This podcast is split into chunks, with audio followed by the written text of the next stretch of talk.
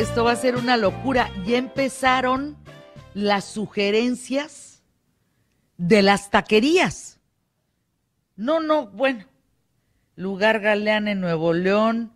Eh, no, me están hablando los atardeceres de Monterrey, Puntamita, San Carlos en Sonora. Y luego me dicen que qué, taquerías, no hombre, abanico en la Guautemoc se lleva todas las taquerías. Ya estoy salivando otra vez, les digo que Trueba, los mejores tacos que tú has probado, ¿de dónde son? Ah, de Baja California. En Baja California. ¿Pero los tacos de pescado? No, los de langosta. Ahí en Ensenada. Ah, no, en Puerto Nuevo. ¡Ey! Esos sí son tacos, los demás son, son fondas de quinta, man. Eso que te dan tu langosta, tus frijoles y una botella de vino y unas tortillas de harina no tienen abuela. Y hay un puesto. Y sabes qué. Ajá. Hay un puesto en Tijuana que está en la calle, pues un puesto, to, to, to, to, to, to, te chanchomón, chanchomón. Y venden unos tacos de camarón que no tienen abuela, no tienen abuela, son una delicia. Claro, te los comes y te duelen las rodillas del ácido úrico y las venas del colesterol, pero no importa, vas de ahí al hospital que te atiendan, man. Son mis tacos preferidos.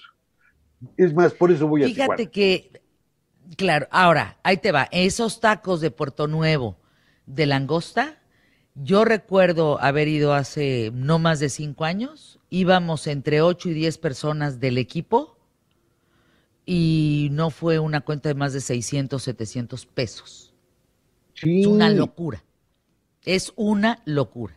Bueno, mi trueba dorado, ya estas artes culinarias se nos está dando cada día con más gusto. Eh, te vamos a invitar junto con Pascal Beltrán del Río, eh, Gonzalo Oliveros, Javier Torre es posible que también se anime, Isabel Ascurain, Maite Lascurain, las Pandoras, por supuesto, Fernanda Mid, em, Carlos Nader, Aida Gatica, eh, Javier Garza, Gaby Gallardo, un grupo a probar entre seis y ocho tipos de chiles en hogada en mi casa. Y los vamos a calificar, ¿eh? Vamos a hacer un pizarrón en donde, a ver, a mí me gustó este, este, este, este, y vamos a calificar no somos expertos en chiles en hogada, nada más que nos encanta comer. Y pues así, a ver a cómo nos toca calificar a cada chile. ¿Te parece? Pero me encanta la idea y tiene una ventaja adicional, que le gana a los chiles en hogada. Platicar, conversar, estar con gente linda. Claro. Eso, perdón, derrota a los chiles en hogada que son difíciles de vencer, ¿eh? Es un ejército poderoso. Poderoso, pero mi querido, mi querido Trueba, Vamos con el tema el día de hoy que me parece fascinante y la pregunta es muy sencilla, pero tiene un fondo y tiene una complejidad. A ver, José Luis Trueba Lara, ¿por qué leer a Gabriel García Márquez? Ah, mira, yo te voy a dar dos respuestas o tres diferentes. Te voy a contar mi historia con él y por qué lo acabé leyendo. Cuando yo, porque lo acabé leyendo, estoy hablando en serio.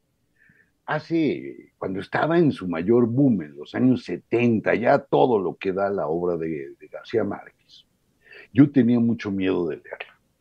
Y te lo confieso, me daba miedo. Y yo no, pues nunca lo verbalizaba, hasta que un día Vicente Leñero me dio la respuesta de por qué me daba miedo. Me decía, es que yo tampoco le he leído. Y le digo, ¿y por qué no has leído Cien años de soledad? Es que mira, todo el mundo dice que es tan bueno, a todo el mundo le gusta tanto, que si no me gusta me voy a sentir mal y me voy a tener que esconder. Entonces, pues mejor me hago tonto. Curiosamente, yo ya lo había leído y lo leía yo como reportero. Yo recuerdo haber leído sus, trabajos periodísticos con un gusto que dices, no puede ser. Vamos, la primera vez que yo quedé prendado de él no fue por una novela, fue por el relato de un naufragio. Esta historia de dos pescadores o tres, no me acuerdo, colombianos, que se hacen a la mar pues, para hacer su chamba, y se pierden los onzos. Y luego los rescatan y luego resulta que se perdieron, pero no se perdieron, que se escondieron, pero no se escondieron. Estas cosas que son perfectamente normales en la literatura de García Márquez. Era fascinante. Luego leí un reportaje que hizo sobre Miguel Litín, el director de cine, que se llama Miguel Litín clandestino en Chile. Y era como Miguel, que era chileno, se atreve a regresar a su país en plena dictadura de Pinochet y estar unos días para ver a su familia. Eso es fascinante. Es más, leer sus, las crónicas que publicaba en prensa latina y en estas cosas me encantaban. Incluso algunos de sus primeros libros me parecían fascinantes. Sin embargo, no le entraba a sus novelas. Y de pronto me di cuenta que había que, emprender el camino. Y cuando emprendí el camino me di cuenta que lo que yo leí no se parecía a lo que me decía la gente. Nada, nada, nada, nada. Por ejemplo, a ver, explícate, hablan... Eh, espérame. ¿A, ¿A, qué te refieres con lo que leíste no se parecía a lo que te decía la gente? Sí, fíjate, cuando leí Cien años de soledad, todo el mundo dice que el realismo mágico y que no sé qué y que no sé cuánto. Yo cuando lo leí me di cuenta que el realismo mágico no existía, que lo que, escribía Gabriel era la vida cotidiana de la gente del Caribe. Es decir, era un escritor mucho más cercano al costumbrismo que a esta cosa maravillosa. Lo que pasa es que la gente nunca se ha, se ha detenido a pensar en lo cotidiano que tenemos los latinoamericanos. Me explico para que esto quede muy claro. Cuando uno se enfrenta a García Márquez, no estás, por supuesto, ante una literatura intelectualizada, como la de Borges, por ejemplo, esto de en el tomo fulano de la enciclopedia británica, no tiene el mío lo mismo que el de Bioy Casares y te aviento un cuento. No, no, no, no hay nada de eso.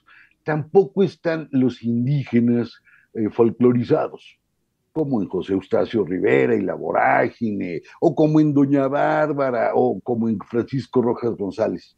Lo que está en esos, en esos es la vida real de la gente del Caribe. Alguien me diría, oye, pero todas esas cosas, gente que se sube al cielo en escaleras, gente que viene acompañada de mariposas amarillas, ¿eso es común en el Caribe? Sí, señores, es de todos los días.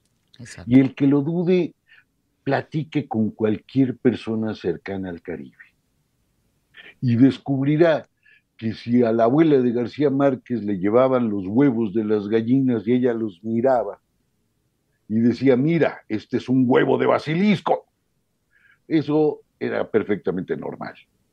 En el Caribe sí hay basiliscos y la gente cree en ellos. En la gente del Caribe las camas pueden amanecer con sal para anunciar la muerte de alguien. En el Caribe, los opilotes te van siguiendo para avisarte que ya te cargó el payaso. En el Caribe es otro mundo. Curiosamente, lo que nos permitió recuperar García Márquez, y esa es la primera razón por la que hay que leer, es la posibilidad de asomarnos al mundo mágico, al mundo maravilloso que tenemos en América Latina pero no es un mundo folclorizado como el de Diego Rivera ni como el de otros. No, no, no. Es este mundo donde la, magia está presente. O sea, vamos, tan es así. Es la sensibilidad de poder escribir sobre eso, es la sensibilidad y sobre todo observar y tener la sensibilidad de narrarlo. Exacto. Una vez Diego, Diego García Lío, cuate de los dos, y también vamos, queridísimo de García Márquez, él me lo dijo de manera clara y precisa. No te preocupes, es lo que contaban en su familia. Son las historias de su familia. Y en ese sentido, es una familia que vivía lo mágico como lo vive cualquier familia que tiene una pata en el mundo no urbano, para decirlo de una manera más o menos fácil. No es lo mismo Aracataca y todo ese rumbo que, Bogotá, hay una distancia. Vamos, hasta se burlan de los bogotanos cuando dicen, es que en Bogotá si traes zapatos, te dicen doctor. Entonces, ese mundo mágico a mí me pegó brutalmente y no he logrado librarme de él. no he logrado. No he logrado porque una buena parte de lo que escribo, García Márquez me metió en problemas. Me obligó a mirar esas palabras de los otros y a completarlas. ¿Cómo la ves? Déjame ir a anuncios QTF, mi querido José Luis Trueba Lara. Mejorar un poco tu calidad de audio. Te escuchas como encerrado, como si estuvieras así como apretado, una cosa así como si estuvieras así. Mejoramos ese asunto, volvemos aquí en ¿Qué tal Fernanda? Después de escuchar una de las partes más importantes de este espacio, son nuestros patrocinadores. No podríamos estar al aire sin ellos. No podríamos estar hoy transmitiendo en Cancún desde un lugar tan hermoso como el que estamos hoy disfrutando. Nada más una cosa, lean la última línea. No. Lean la última línea del amor de los tiempos del cólera. Esa línea ah, les va a explicar toda su vida y cómo tienen que vivir. Porque vale la pena ah, ponerle una bandera de cólera a un barco que no la tiene, con tal de seguirte amando con una persona hasta que esto chingada madre dure. Hasta que esto Qué bonito, caray. Nada más por eso vale la El premio Nobel pues, es un... no, bueno. Con, con Trueba y conmigo puedes llegar del llanto, de las carcajadas, a la a llorar, tirarte, ¿no? A, a, reflexionar, a pensar. Es que somos una bala, mi querido Trueba. Por eso nos escucha el público más inteligente de la radio y la televisión en México y hoy desde Cancún para todo el mundo.